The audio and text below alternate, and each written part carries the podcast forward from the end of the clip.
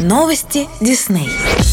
Еще в мае 2018 года студия Disney начала работу над анимационной картиной с рабочим названием «Империя драконов». В августе 2019 года на конференции D23 Expo было официально объявлено о новом проекте «Рая и последний дракон», ставшем режиссерским дебютом для художника-сценариста Пола Брикса. Помимо этого в создании приняли участие режиссеры Дон Холл и Карлос Лопес Эстра, а также продюсер Муаны Оснат Шурер.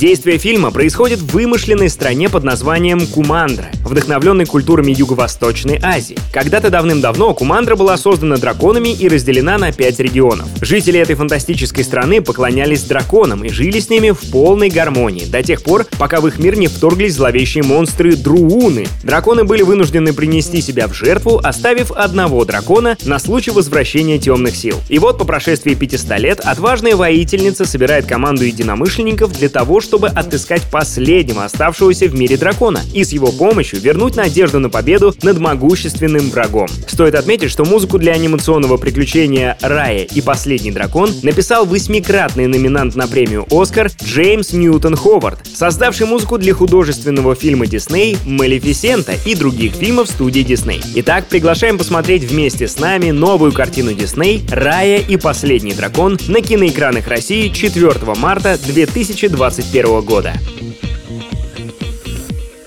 Это Радио Дисней. Нас можно слушать на сайте music.disney.ru или скачав приложение в App Store или Google Play.